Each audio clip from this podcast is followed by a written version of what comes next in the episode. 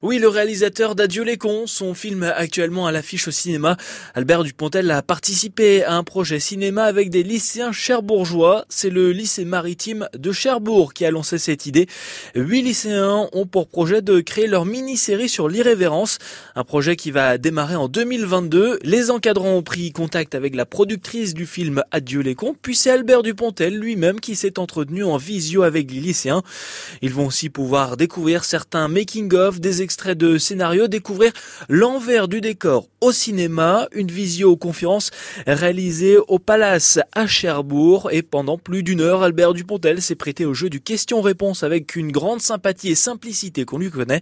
Des questions sur les techniques de tournage, mais aussi comment lui vient son inspiration.